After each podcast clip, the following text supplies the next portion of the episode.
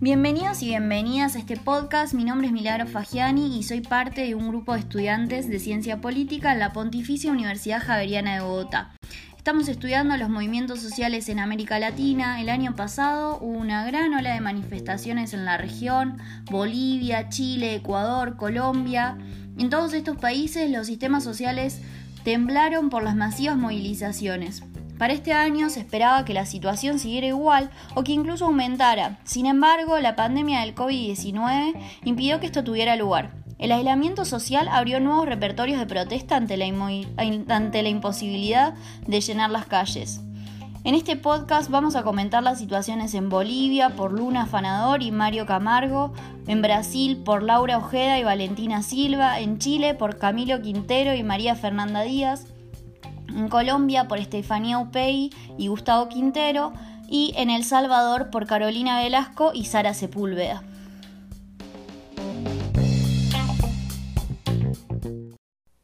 Gracias Milagros por tu introducción. En el caso boliviano, las medidas que han decidido adoptar el gobierno en el marco de esta pandemia, igual que en diferentes países de América Latina, ha sido el aislamiento preventivo. Sin embargo, esta situación ha desatado manifestaciones por parte de los ciudadanos de condiciones socioeconómicas desfavorables. Entonces, aquellas familias que viven de pequeños negocios o venden comida en la calle o desempeñan empleos que no garantizan cierta estabilidad eh, se ven fuertemente afectados. Eh, es así como en las ciudades de Ribera Alta, de Cochabamba, Trinidad, entre otras ciudades a lo largo del territorio, los ciudadanos han decidido salir y manifestarse con carteles expresando frases como el gobierno nos encierra, nos van a matar de hambre, únanse a la marcha que nadie nos va a dar de comer, y en todos estos casos, los vecinos sobrepasaron a los policías y los militares que debían impedir que salieran de sus casas. Em, y si bien el gobierno ha procurado brindar ayudas económicas o alimentarias, estas no son suficientes o también están dejando por fuera muchas personas que también necesitan de, de estos apoyos por parte del gobierno. Quiero que escuchen al siguiente ciudadano él expresa la razón de por qué se encuentra una movilización, esto es en la ciudad de Cochabamba, y es difícil ver cómo porcentajes de la población, que no son menores, si bien tienen que preocuparse por el COVID, también tienen una fuerte preocupación por su subsistencia y la de su familia. El pueblo pide realmente la atención prioritaria. Somos humanos, como vuelvo a recalcarles una vez más, no estamos en la hambrecracia, no, estamos en democracia. Y contanos, Camilo, en Chile, ¿cómo se está dando este proceso? Gracias, Milagros. En Chile, en el marco de la pandemia, las movilizaciones han tenido dos momentos. Las primeras que se habían dado hasta el pasado 17 de mayo tenían la característica de ser hereditarias de las movilizaciones del año pasado. Sin embargo, el 18 de mayo se presentaron protestas con motivos de la crisis que está dejando la cuarentena, aludiendo a las deficiencias estructurales que tiene el país. Es hasta ahora la primera protesta que se hace con estos motivos desde que inició el confinamiento en Chile en el mes de marzo. Esta protesta sucede en la comuna El Bosque en Santiago de Chile y ha abierto la duda sobre un posible rebrote de las movilizaciones en este país. Gustavo, ¿vos qué nos podés decir de Colombia? En Colombia esto no ha sido la excepción, pues como ya lo han mencionado, debido a la emergencia sanitaria mundial causada a raíz del virus COVID-19, se han presentado diferentes movilizaciones en nuestro país. Estas han dado principalmente en las ciudades de mayor envergadura, como lo son Bogotá, Medellín, Cali y Bucaramanga. ¿Y en El Salvador cómo viene la cosa? El Salvador se ha caracterizado por ser uno de los países más rápidos en tomar medidas frente al COVID-19. Desde el 11 de marzo cerró sus fronteras, declaró aislamiento absoluto y empezó a ubicar en alberques a las personas contagiadas o posiblemente contagiadas. Las medidas tomadas por Bukele, el presidente, se enmarcan en decisiones extremistas y la militarización de los territorios, lo cual ha generado descontento en la sociedad salvadoreña, generando protestas en los centros de aislamiento, cacerolazos de rechazo al actual gobierno y reivindicaciones a través de redes sociales, medios virtuales y de comunicación. Y esto no es así en todos lados. En este contexto también hay un país muy particular. En Brasil también hay protestas, pero no funcionan igual, ¿no? Así es, Milagros. De hecho, en el país han sido unas movilizaciones bastante extrañas para lo que ha sucedido en el continente. Sí se han presentado movilizaciones, sobre todo en las principales ciudades de Brasil, a partir de las condiciones que ha generado la pandemia de la COVID-19 en los últimos meses, especialmente en marzo, abril y lo que lleva de mayo. Para el 15 de mayo de 2020, en Brasil ya había 212.198 casos de contagiados en el país. Además, 14.455 muertes. Cuando una periodista le preguntó a Bolsonaro qué pensaba al respecto, esto fue lo que contestó. ¿Qué faço o quê? Eu sou Messias, mas não faço milagre. Lo que le dice a la periodista es, ¿qué quieres que haga? Soy un Mesías, pero no hago milagros. Y en el caso de Brasil, ¿quiénes son los actores que están participando en esas manifestaciones? Muchísimas gracias por tu pregunta, Milagros. De hecho, es una pregunta muy determinante y relevante para la temática del día de hoy, porque creemos que establecer cuáles son los actores dentro de estas manifestaciones es clave para comprender un poco más el trasfondo ideológico de este fenómeno. Y con Laura pudimos establecer que las comunidades religiosas, los partidos y los movimientos de derecha fueron totalmente relevantes y determinantes en las manifestaciones a favor del presidente Bolsonaro y de cómo él tenía su noción frente al COVID.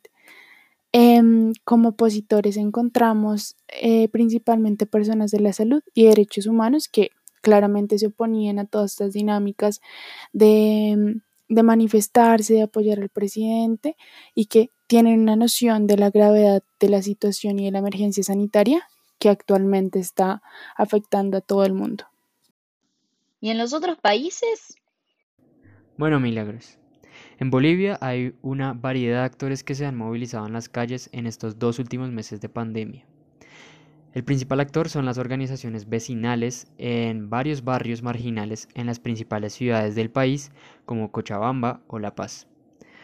También están los médicos, la Confederación Sindical Única de Trabajadores Campesinos de Bolivia, algunas organizaciones ambientalistas y la Confederación Nacional de Mujeres Campesinas Indígenas Originarias de Bolivia, Bartolina Sisa. Los actores tienen intereses distintos y la mayoría de ellos una relación con el establecimiento deteriorada y o de oposición.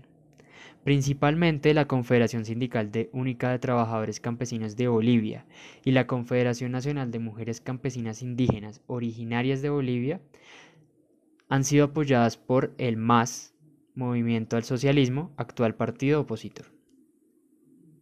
¿Y en El Salvador también son estos mismos actores? Bueno, desde El Salvador eh, vemos varios actores, eh, pues por las mismas condiciones impuestas por la pandemia, el gobierno y el presidente Nayib Bukele son uno de los actores principales por esas mismas decisiones.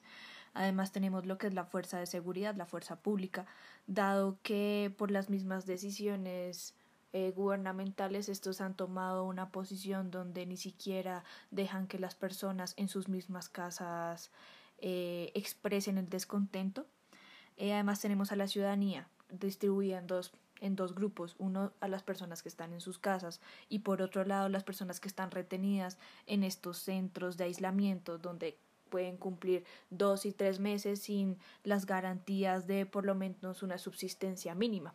Además de esto, vemos organizaciones de derechos humanos que ya sea desde el exterior o el interior han tratado desde que el gobierno afloje un poco estas medidas, dado que ni siquiera pueden salir por comida o por medicamentos, o sea, cosa que está causando, bueno, sí, previniendo el contagio, pero además dejando morir personas de hambre o con otras enfermedades mucho más graves. Por esto las personas han logrado de alguna manera protestarse, protestar desde sus casas, logrando hacer visible a nivel internacional la situación, pero el gobierno de Bukele los ha reprimido de una manera muy fuerte. ¿Y qué buscan? ¿Qué se está discutiendo en esas protestas? Bueno, podemos decir que se han generado diversos impactos debido a las movilizaciones y la pandemia en el país. Primero es la profundización de la polarización política. El gobierno de Áñez culpa a Evo de la crisis sanitaria al igual que al MAS por las protestas, mientras que Evo y el MAS denuncian el mal manejo de Áñez frente a la crisis. Mm, segundo es la evidencia de la baja legitimidad del gobierno de Áñez. Por ello, varios políticos han pedido un diálogo nacional para poder resolver la crisis, especialmente la política que vive el país en este momento. Tercero, es la reacción del Estado que ha insistido en mantener una posición de, de represión frente a las movilizaciones, además de usar el estado de emergencia para realizar decretos que han resultado ser muy controversiales. Eh, por ejemplo, el 4231 que prohíbe cualquier información que incite al incumplimiento de la cuarentena, o el 4232 que permite el uso de transgénicos en el país. Eh, se generaron muchas denuncias y movilizaciones y por eso el decreto 4231 fue derogado. ¿Y qué nos cuentan de Brasil? Esto seguramente cambie, ¿no? El movimiento que se ha presentado últimamente en Brasil se ha dado principalmente contra las medidas de aislamiento social. Además, también se busca que se cierre el Congreso y el Supremo Tribunal Federal. También los manifestantes piden que haya una intervención militar ante las crecientes tensiones políticas que han habido tras las, las acusaciones contra Bolsonaro y la posibilidad que hay de destituirlo. Las acusaciones contra él son injerencia en asuntos policiales, intento de encubrir los problemas criminales de sus dos hijos, intento de manipular las investigaciones contra aliados en el Congreso, además de una irresponsable respuesta frente a la pandemia del coronavirus. ¿Y en Chile cómo está funcionando eso? Bueno, milagros. Dentro del marco de la pandemia, las movilizaciones que se habían dado hasta el pasado 17 de mayo tenían la característica particular de ser hereditarias de las movilizaciones surgidas el año pasado, que sabemos que fueron en contra de las desigualdades causadas por el sistema político y económico del país. Sin embargo, este 18 de mayo se presentaron protestas cuyos motivos estuvieron alrededor de la crisis que está dejando esta pandemia. Hasta ahora, era la primera protesta que se hace con estos motivos desde que inició el confinamiento en Chile en marzo. Esta protesta sucedió en el bosque en Santiago de Chile. Esta se trata de una comuna en el sur del país y es uno de los municipios con menos recursos de la capital chilena. En un primer momento podemos encontrar que desde que inició la cuarentena se habían presentado una serie de protestas pequeñas y no tan frecuentes, pero habían sucedido.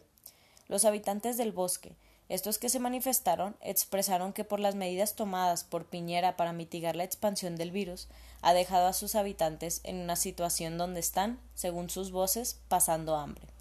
Aclaremos que estas protestas hasta ahora no van en contra de las medidas de aislamiento, y mejor dicho en sus palabras, no es contra la cuarentena, es contra el hambre. Como se mencionó, en este momento se puede notar que los temas con los que se mueve la gente han tenido simplemente un ligero cambio aunque siguen tomando los temas de fondo que ya se traían con las movilizaciones del mencionado 18 de octubre del 2019. A esto se le agrega y es muy importante señalar que el virus simplemente hizo más evidente las deficiencias de la estructura social, política y económica del Estado, así como para garantizar una apropiada seguridad social, que es una de las cuestiones que ha sido tema central de estas movilizaciones, las desigualdades que ha, que ha causado el modelo neoliberal, donde, según las palabras de los manifestantes, expresaron que el Piñera virus es más mortal que el coronavirus. Estefanía, ¿vos qué nos podés agregar de Colombia? En Colombia los temas principales de estas movilizaciones están relacionados con hambre, miedo y una sensación generalizada de desamparo institucional, por lo que su objetivo se enmarca en la demanda de ayudas inmediatas. ¿Y en El Salvador cuáles son los reclamos? En El Salvador hay protestas por la imposibilidad de trabajar debido al aislamiento absoluto, la militarización y las medidas punitivas hacia quienes salen a la calle. La profundización de desigualdad que se ha generado en los sectores más vulnerados, quienes no tienen que comer, ha desatado fuertes rechazos. Por otro lado, hay protestas por el manejo de los centros de aislamiento que además de estar hacinados no tienen las condiciones de salubridad para tratar el contagio y por el contrario los ha multiplicado adentro. Las medidas rápidas del presidente Bukele no han sido dignas ni eficientes, por el contrario, cada vez son más impositivas y lejanas al respeto y garantía de los derechos humanos de la población salvadoreña. Recientemente, Bukele culpó a las maras del incremento de violencia del país y decidió aislarles absolutamente y hacinarlos juntando pandillas rivales. Esta es la última clara expresión de las formas en cómo aborda el presidente la situación del país. ¿Y ustedes creen que esas movilizaciones están teniendo algún impacto? Frente al impacto y también añadiendo una diversidad de reflexiones en Bolivia, podemos notar que las movilizaciones siguen teniendo un procedente organizativo que se ha visto en el país desde hace mucho tiempo. Las redes se han mantenido y las alianzas de algunos movimientos con el MAS parecen estar estables. Además que su incidencia aún es alta. Igualmente, la crisis política generada el año pasado con la renuncia de Evo Morales y la llegada de Áñez se ha exacerbado y ha generado mayores conflictos que no permiten un consenso en torno a cómo responder ante la pandemia y la crisis sanitaria en el país. En suma, esta es una situación que evidencia que la lucha en el coronavirus en América va más allá del aspecto sanitario, dado que las personas con escasos recursos no saben qué puede ser peor, si la amenaza de la enfermedad o la del hambre. Y teniendo en cuenta el contexto distinto, ¿cómo, cómo impacta en Brasil? En el caso de Brasil se puede establecer que las manifestaciones sí tuvieron y siguen teniendo un impacto muy grande sobre el país y sobre las medidas y los controles que se han tomado para mitigar los efectos del COVID. Ya las noticias lo que nos muestran y los números de contagios es que Brasil es el segundo país del mundo que presenta mayor contagio y digamos que no podemos decir que las manifestaciones produjeron esos contagios o que las manifestaciones las personas infectaron, pero lo que sí podemos establecer es que estas manifestaciones determinaron mucho la forma en la que los gobernantes de los estados y los ciudadanos empezaron a tomar las medidas o no para mitigar el COVID. Lo veíamos en muchas noticias, en muchos reportajes de cómo muchos gobernantes avalaban la visión de Bolsonaro frente a, cómo mitigar el COVID, a que este virus no era tan importante y que no valía la pena parar la economía para mitigarlo, y de cómo otros gobernantes de otros estados sí eran conscientes de la magnitud de, del virus y establecían ciertas medidas. Y estas manifestaciones mostraron la división de tan tajante entre muchos estados y la visión del presidente y como muchas personas siguen apoyando las medidas autoritarias que pretende hacer Bolsonaro en las ramas del poder de, del país. Entonces, lo que podemos ver es que estas manifestaciones condujeron a que muchas personas en su imaginario no tomaran las medidas necesarias para mitigarlos y otros sí. Entonces, estas manifestaciones generan un impacto positivo para muchas personas porque empezaron a tomar todas las medidas y otros negativos porque otro sector de la población siguió apoyando este discurso de Bolsonaro de que el COVID no es importante, de que no es tan grave como lo dice todo el mundo. Y se podría decir que una de esas razones, digamos que las manifestaciones y la forma en la que se ha llevado el tema de los contagios ha conducido a que este país ya sea el segundo país del mundo con mayor contagio. Claro, ¿y cómo consideran que, que, lograron adaptarse los movimientos a este contexto? ¿Cómo hicieron para movilizarse de todas formas? Los repertorios en Chile han cambiado. Recordemos que las movilizaciones en este país tienen dos momentos en el marco de la pandemia. En sus inicios eran aglomeraciones pequeñas de no más de 50 personas en la Plaza Italia, plaza central de Santiago de Chile, y solo una vez de casi seis que se realizaron de esta manera finalizaron de forma violenta. Todo esto siguiendo las regulaciones que había impuesto el gobierno de Piñera. En el caso de las protestas sucedidas el 18 de mayo, se cerraron vías e incendiaron barricadas, lo cual terminó provocando que los carabineros intervinieran. Es evidente que estas últimas movilizaciones tuvieron una línea mucho más violenta que las pasadas, con repertorios más confrontativos. ¿En Colombia también tuvieron que adaptarse? En cuanto a los repertorios de las movilizaciones que se han dado en Colombia, se encontró el uso de un pañuelo rojo como muestra simbólica del hambre que están pasando las familias en el país. En segundo lugar, se encuentran los cacerolazos. Este es uno de los repertorios más utilizados durante estas movilizaciones. Particularmente, la mayoría de estos se presentaron en los meses de abril, marzo e inicios de mayo. Sin embargo, uno de los más importantes tuvo lugar el día 18 de marzo, puesto que en ciudades como Medellín, Cali, Bogotá y Bucaramanga, estos cacerolazos se dieron en torno al rechazo del decreto 418 de 2020, porque este decreto indica que cualquier dirección de orden público que hagan alcaldes y gobernadores debe ser coordinada previamente y estar en concordancia con las instrucciones dadas por el presidente de la República. En tercer lugar están los bloqueos, tanto al transporte público como a las vías principales. Por ejemplo, en Bogotá el viernes 15 de abril se realizaron bloqueos en estaciones de Transmilenio en el sur de la ciudad. En Bucaramanga, específicamente en el barrio Nápoles, se realizó un incendio en la mitad de la vía para impedir el acceso de carros y peatones. Y en Santa Marta, en el transcurso del mes de abril, se realizaron diferentes bloqueos en las vías principales. En el cuarto lugar encontramos los saqueos. Algunos ejemplos de estos sucedieron en el barrio La Herrera, en la ciudad de Medellín, donde se presentaron saqueos a camiones que contenían ayudas humanitarias. Y por último, en el sexto lugar están las tomas o invasiones a recintos privados. Uno de estos casos ocurrió en Bogotá, cuando 150 familias en Veracatio, compuestas por 300 personas, donde casi el 50% son menores de edad, se tomaron un edificio en el barrio Arborizadora Baja de Ciudad Bolívar. Este edificio es de pertenencia de la Caja de la Vivienda Popular.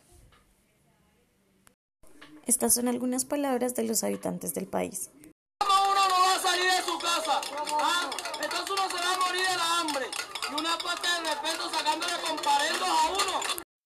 Por otro lado, las movilizaciones en Bogotá han podido llegar a través de las redes sociales con el mensaje de estas manifestaciones a, eh, miles de personas en la ciudad. Eh, a través de estos mensajes se han denunciado los múltiples abusos de, de, las fuerzas del SMAT y de la policía en respuesta a las manifestaciones de las poblaciones vulnerables de la capital de Colombia. De igual forma, se ha denunciado la situación de los desalojos en Ciudad Bolívar y Usme, lo cual ha puesto en el ojo del huracán a la Policía Metropolitana de Bogotá. En el, caso de Medellín y Cali, las otras ciudades principales, se ha mencionado eh, múltiples manifestaciones en sectores vulnerables, denunciando las carencias de las poblaciones más afectadas por la emergencia social a raíz de la pandemia del COVID-19. A nivel local, las manifestaciones han generado diversas reacciones por parte de la alcaldía de las ciudades mencionadas anteriormente. Por un lado, se comprometen a generar planes de respuesta inmediata para la población vulnerable, por otro lado, eh, se producen respuestas que han sido ampliamente cuestionadas por la opinión pública, como la del alcalde de, de Cali, Jorge Iván Ospina, que habla de una colaboración del plan retorno para los venezolanos, y la de Claudia López, donde dice que eso es responsabilidad de Migración Colombia y del gobierno nacional, refiriéndose a la situación de la población migrante que denuncia sus carencias y necesidades. ¿Y en El Salvador cómo fue ese proceso? Bueno, en El Salvador vemos que el movimiento, de alguna manera, el foco se centró en estos centros de aislamiento como en cuarentena y de alguna manera también se presentó en los cacerolazos que hace la ciudadanía en contra de las decisiones del gobierno. No tanto porque no quieran cuidar su vida, pero ya es una restricción total que no les permite ni siquiera salir por comida o alimentos eh, igual en el centro de aislamiento no se garantiza un mínimo como para subsistir y esto lo que hace es problematizar y aumentar el riesgo de contagio no solo de coronavirus sino de otras enfermedades. También vemos que hubo un, un, un consecuente esparcimiento de, la, de estas denuncias en redes sociales lo que hizo un eco no solo a nivel nacional, sino internacional. Las organizaciones empezaron a apoyarlo y hay un mayor respaldo. Claramente no se está viendo como si fuera una movilización en las calles, pero se está mostrando el descontento de las personas. Y en el caso de El Salvador, ¿cuáles creen que han sido los logros?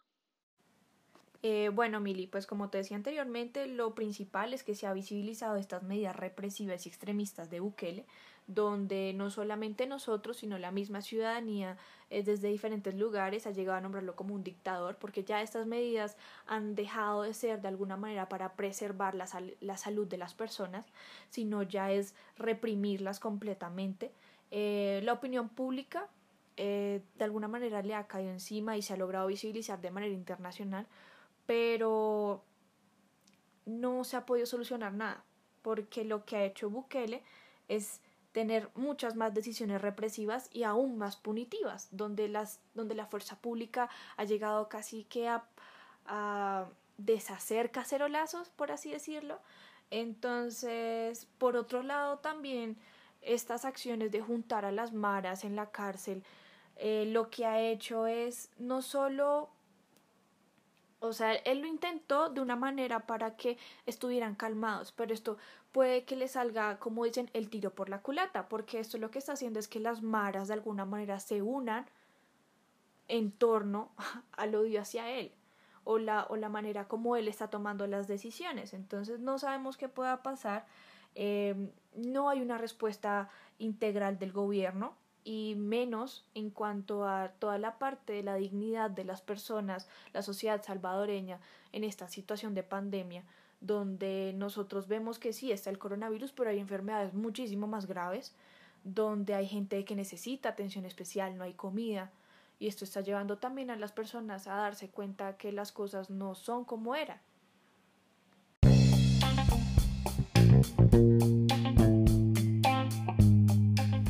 Muy interesante esto que me están contando, la verdad es que fue un placer escucharlos y me parece que, está bueno esto que plantean también porque, porque las movilizaciones, quizás no tanto en el caso de Brasil, son una herramienta para vigilar y controlar al gobierno, ¿no? Em, en países que todavía las democracias tienen problemas por resolver, las movilizaciones funcionan como una herramienta para mejorar también esa calidad democrática. Cuando los líderes fallan, la ciudadanía en el pueblo creo que es una herramienta poderosa, al menos eh, en lo que a mí respecta me parece que es así y también un poco desde la teoría también nos enseñan esto. Enrique Perusotti y Camila Smulovitz mencionan, tienen un concepto que, es muy interesante, que es el de rendición de cuentas societal, en el cual explican cómo más allá de las elecciones, la ciudadanía puede em, estar controlando y vigilando al gobierno. Entonces, que eso también implica un mayor, un mayor nivel de democracia o sea, quizás no en el momento en el que se está dando la manifestación, porque las manifestaciones y las movilizaciones, sobre todo cuando son tan amplias, suelen ser cuando hay una gran disconformidad con el sistema social. Pero también es lo que permite que el gobierno responda y que dé, y que dé resultados a, a, la población que está exigiendo. Lo hemos visto en Ecuador cuando se tuvo que volver atrás con las medidas, también en Chile, en Bolivia también las movilizaciones fueron impactantes. Entonces, me parece que, es importante estar observando estos procesos en los cuales la ciudadanía sale a la calle y cómo eso también implica em, cambios en el sistema político, cómo eso puede implicar también mejores índices de, democracia y mejor eh, una, una democracia de mayor calidad. Entonces, es muy interesante seguir viendo este proceso, seguir viendo cómo avanza la situación en cada uno de los países. El coronavirus tiene para rato y será cuestión de ver cómo se, cómo se mm, transforma esto y cómo los movimientos sociales se siguen adaptando. Esto fue todo para nosotros. Muchas gracias por llegar hasta acá. Nos vemos. Hasta luego.